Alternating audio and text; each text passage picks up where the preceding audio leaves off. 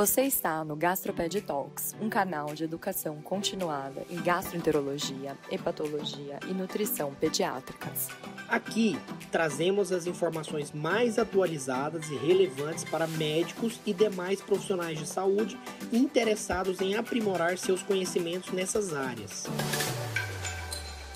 Nossos episódios são realizados por especialistas que compartilham trabalhos e diretrizes recentemente publicados, além de dividir sua expertise para ajudar a melhorar a qualidade do atendimento aos pacientes.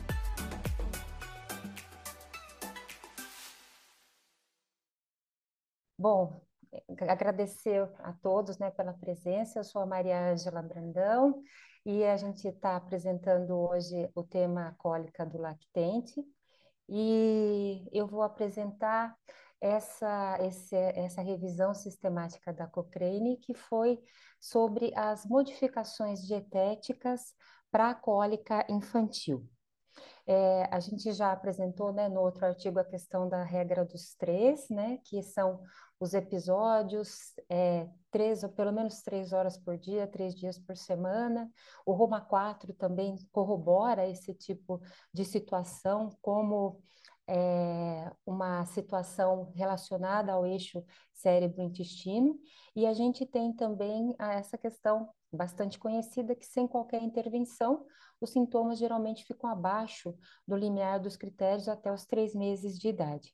É, a, a, a questão também é, é que é, esses critérios, né, eles não, não necessariamente são tão rígidos assim. Então, até os três meses, ele vai deixando de ter todos os critérios, mas ele pode ainda ter algum, né? No LASPEN, agora de 2023, eles é, deram algumas prévias do Roma 5, e no Roma 5 parece que a cólica vai trocar de nome, vai virar como desconforto ou sofrimento infantil, porque talvez não seja tão assim cólica mesmo, né? Seja algo mais complexo. É um entendimento um pouco diferente do que a gente tem da, da doença até agora. Bom, a gente vai falar desse contexto, né? Mas é, tem alguns estudos que hipotetizam que a má absorção da lactose pode levar irritação, choro, e que testaram fórmulas infantis com baixo teor da lactose com a ideia de que isso pode reduzir o excesso de gás intestinal. Só vamos deixar claro aqui que as crianças não têm intolerância à lactose. O que tem é uma seleção natural. Então, as crianças que consumiam mais leite, todos os mamíferos, né, tirando algumas classes muito específicas, mas mamífero é quem mama e quem mama normalmente tem a capacidade digestiva de digerir o que mama, a lactose é uma delas, mas a questão é que quando a gente tem uma evolução em que aqueles que eram amamentados ao seio e acabavam tendo uma, uma digestão da lactose que ainda não era tão completa assim, né? mamavam mais do que conseguiam digerir, proliferava mais é, bactérias que são, bactérias não, micro-organismos benéficos, eles acabavam tendo fezes mais ácidas, por isso que as fezes dos bebês é, amamentados é em torno de 5, e isso era uma, uma seleção natural para ter menos diarreia. Então, nós somos descendentes de pessoas que não são intolerantes à lactose, né? Porque bebê não é intolerante à lactose, então vamos entender isso no contexto. Mas pessoas que não digeriam toda a lactose, tinham fezes mais ácidas, tiveram menos diarreia, e nós e, e, tem mais gases, mais choro, né? Então, essa teoria de reduzir a lactose está dentro desse contexto.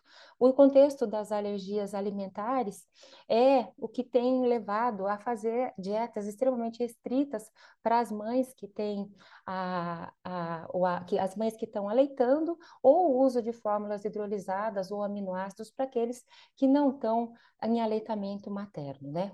É, as comparações, então, entre os bebês que são alimentados com fórmulas com e sem cólica, né, releva, é, é, tem diferenças muito significativas no tipo da bactéria, né, porque o leite humano, naturalmente, ele tem os oligosacárides não digeríveis, que são os pré-bióticos, que vão aumentar seletivamente a proliferação de certas bactérias, como as bifidobactérias, né, e alguns estudos não encontraram nenhum efeito da amamentação no desenvolvimento de cólicas em bebês amamentados. Mas, né, isso não quer dizer esses estudos eles compararam bebês que foram exclusivamente amamentados desde o nascimento com bebês que foram exclusivamente alimentados com fórmula desde o nascimento. Então, não está claro se a amamentação tem algum efeito protetor ou se a alimentação ela compromete o microbioma intestinal do bebê de alguma forma. Mais recentemente, os pesquisadores, explorando hipóteses e fundamentos para as causas da cólica infantil, eles propuseram três mecanismos hipotéticos que podem estar potencialmente envolvidos na etiopatogênese da cólica infantil.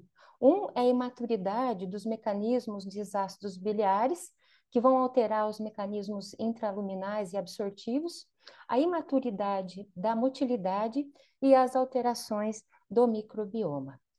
Então, aqueles que são amamentados ao seio, quando a gente vai falar de intervenção, né? Qual tipo de intervenção que é, nessa revisão pode aparecer, né?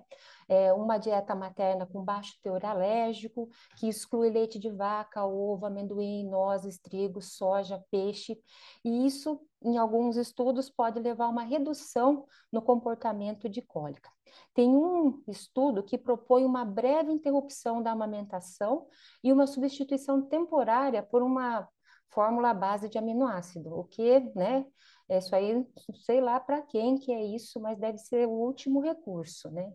E para os bebês que são alimentados com fórmulas, a gente tem os sintomas, né, alimentados com fórmulas e que tem sintomas de cólica, as modificações dietéticas vão ser redução ou remoção da ingestão de leite de vaca da dieta do bebê, a troca do tipo de fórmula, passando das fórmulas de partida para as fórmulas especiais.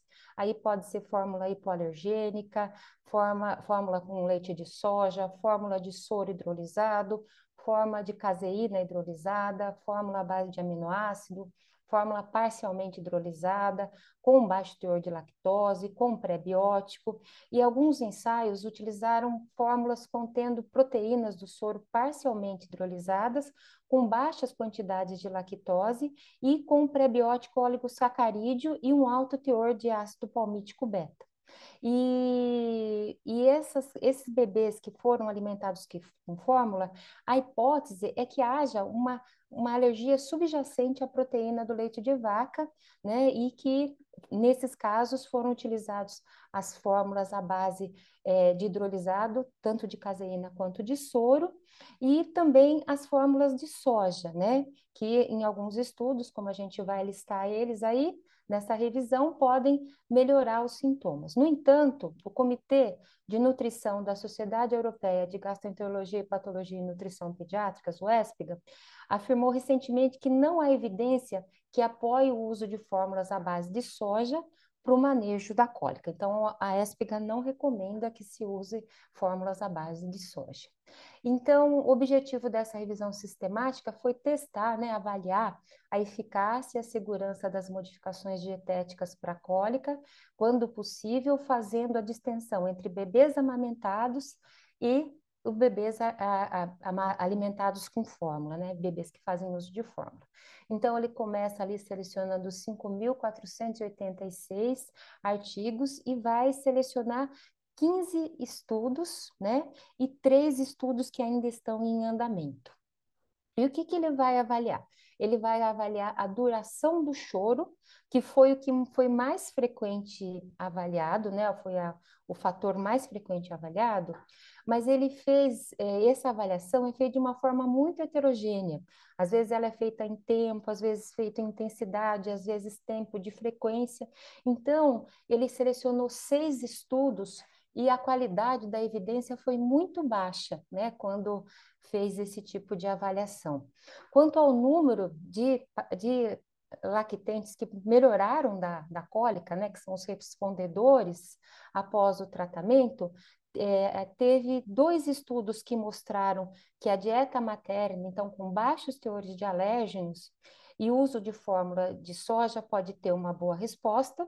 Então, é, e um outro estudo não mostrou evidência em relação ao uso de soja e da restrição alergênica materna. Então, também, e todos eles tinham uma qualidade muito baixa de evidência. Sobre a frequência do choro, é, é, é, dos episódios de choro em 24 horas, também foi outro critério utilizado, eram, foram dois estudos, né? E esses estudos mostraram que o hidrolisado e a fórmula de soja pode reduzir o número de episódios em 24 horas. Mas em 24 horas, qual que é o problema? É que tem muita variedade na, é uma variedade natural na cólica infantil, né? A pessoa às vezes não chora todo dia. Então, usou e, e diminuiu o número de episódios em 24 horas, né? Não dá para ter uma relação direta com o uso da fórmula. Então, isso também pode ser uma variação é, natural da cólica infantil. É, o, quando se trata de avaliar a qualidade de vida da família, o tempo de sono do bebê e como os pais se sentem em relação a isso, não tem dados. Então, nenhum desses estudos fala que as intervenções dietéticas podem alterar qualquer um desses fatores, porque não tem dados. Sobre efeitos adversos, três autores não mostraram nenhum efeito e, e, outros três é, é, com, com, não mostraram efeitos adversos e outros três também não. No entanto, dos seis aí, dos, dos 15, né, só é, seis falavam de efeito adverso e os outros não. Então, também você tem uma qualidade de evidência muito baixa. Então, agora eu vou partir para as conclusões do estudo, né? E a conclusão do estudo é que não é possível tirar conclusões sobre a eficácia das dietas sem produtos lácteos, dietas sem soja, suplementação de leite infantil com enzima lactase ou adição do polissacarídeo de soja à fórmula padrão de soja. É, entre os estudos que examinaram o efeito de uma dieta de exclusão de alérgenos em mães que amamentam, houve uma diferença significativa entre os que responderam no grupo de baixo teor alergênico em comparação com o grupo controle, favorecendo a ideia que há uma certa alergia subjacente. Mas a qualidade é muito baixa. Então, a gente não deve encarar isso como uma verdade, né? Os próprios autores falam, usem essa informação com cautela, porque os estudos têm uma qualidade muito baixa de evidência. Tá? E os dados disponíveis não mostraram diferença entre as fórmulas infantis hidrolisadas e a fórmula padrão. É, um estudo afirmou que as duas fórmulas de proteína hidrolisada é, são igualmente eficazes na resolução dos sintomas. E dois estudos relataram uma redução nos sintomas com fórmulas hidrolisadas em outras comparações. Uma fórmula que, além de ser parcialmente hidrolisada, tinha baixo teor de lactose, tinha um óleo modificado, é, a, a, base de soro e contendo óleo sacarídeo e amido, que mostrou uma diminuição significativa nos episódios de cólica em comparação com a fórmula padrão com simeticona. Né? E a fórmula hidrolisada aliviou os sintomas de cólica após a fórmula é, à base de soja das conclusões do estudo, né, é que essas intervenções elas não são classificadas, diferentemente daquilo que é visto em termos farmacológicos, né, é, esses, esses, essas modificações não são vistas como produtos medicinais, não são reguladas e há o risco de uma abordagem dietética intervencionista e isso ah, tem uma base de evidência muito fraca e o que ocorreria, isso certamente não ocorreria se fosse medicamento, né? Mas dieta e essas intervenções acabam não tendo esse tipo de regulação, e é importante, então, gerar evidência de alta qualidade para investigar essas novas fórmulas do leite, e, enquanto isso, garantir que os resultados né, sejam usados para orientar a prática clínica e as, e as recomendações atuais. A implicação na prática clínica é que modificações dietéticas não podem ser nem recomendadas nem excluídas das terapias.